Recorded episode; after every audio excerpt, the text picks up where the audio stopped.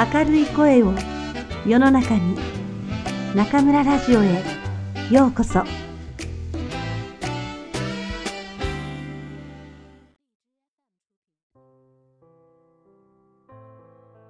アマゾン創業者ジェフ・ベソスが卒業式で語った道の切り開き方。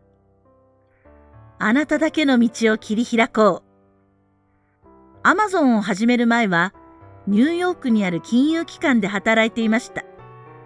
たくさんのスマートな人々と共に仕事をし、尊敬する素晴らしいボスにも恵まれました。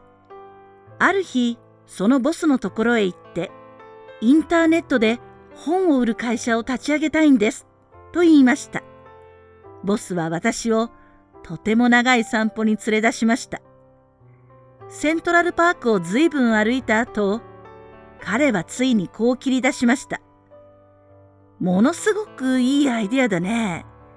でもそれは君の仕事を捨ててまでやるべきことなのかな仕事に就けない人にとってはビッグチャンスだと思うけど、今君はものすごくいい仕事に就いていると思わないかい？彼の言うことももっともだと思いました。さらに彼は最終決断を下す前に48時間だけもう一度よく考えてみるべきだと言い、私は彼のアドバイスに従いました。安泰を取るか、挑戦するか、とても難しい決断でした。しかし、最終的に私は挑戦することに決めました。挑戦した結果、失敗したとしても後悔はしないだろうと思ったのです。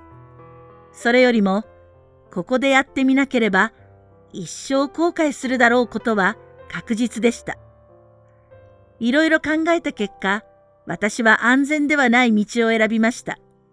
そしてこの道を選んで本当に良かったと思っています。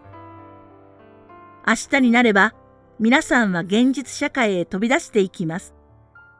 皆さんだけの人生を一から作るための第一歩を踏み出すのです。皆さんは自分の才能をどんな風に使いますか？これからの人生でどんな選択をしていくのでしょうか？何もせず、ぼーっと人生を生きるのか、それとも自分の好きなことを追求していくのか、皆と同じでいるか、それとも他の誰とも似ていないオリジナルでいるか、安定を選ぶか、それとも挑戦し続けるか、批判されたら落ち込むか、それとも自分を信じるか？間違いを犯したら、それを隠そうとするか、それとも謝るか？恋をする。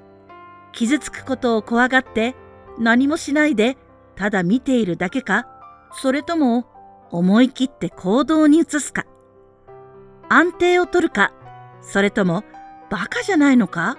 と思われるようなことをやってみるか？困難な状況に陥ったら、そこで諦めるか、それともがむしゃらになってやるか、言い訳や批判ばかりするのか、それともやってみるか、他の人を蹴落としてまで賢くなるか、それとも優しくなるか。80歳になったあなたがあなたの過去を振り返るとしましょう。その時に一番心に残っていること、思い出すことは、あなたが下してきた決断の数々であると私は信じています。あなたが何を選ぶか、あなたが下す決断があなたを作っていきます。あなただけの道を切り開いていってください。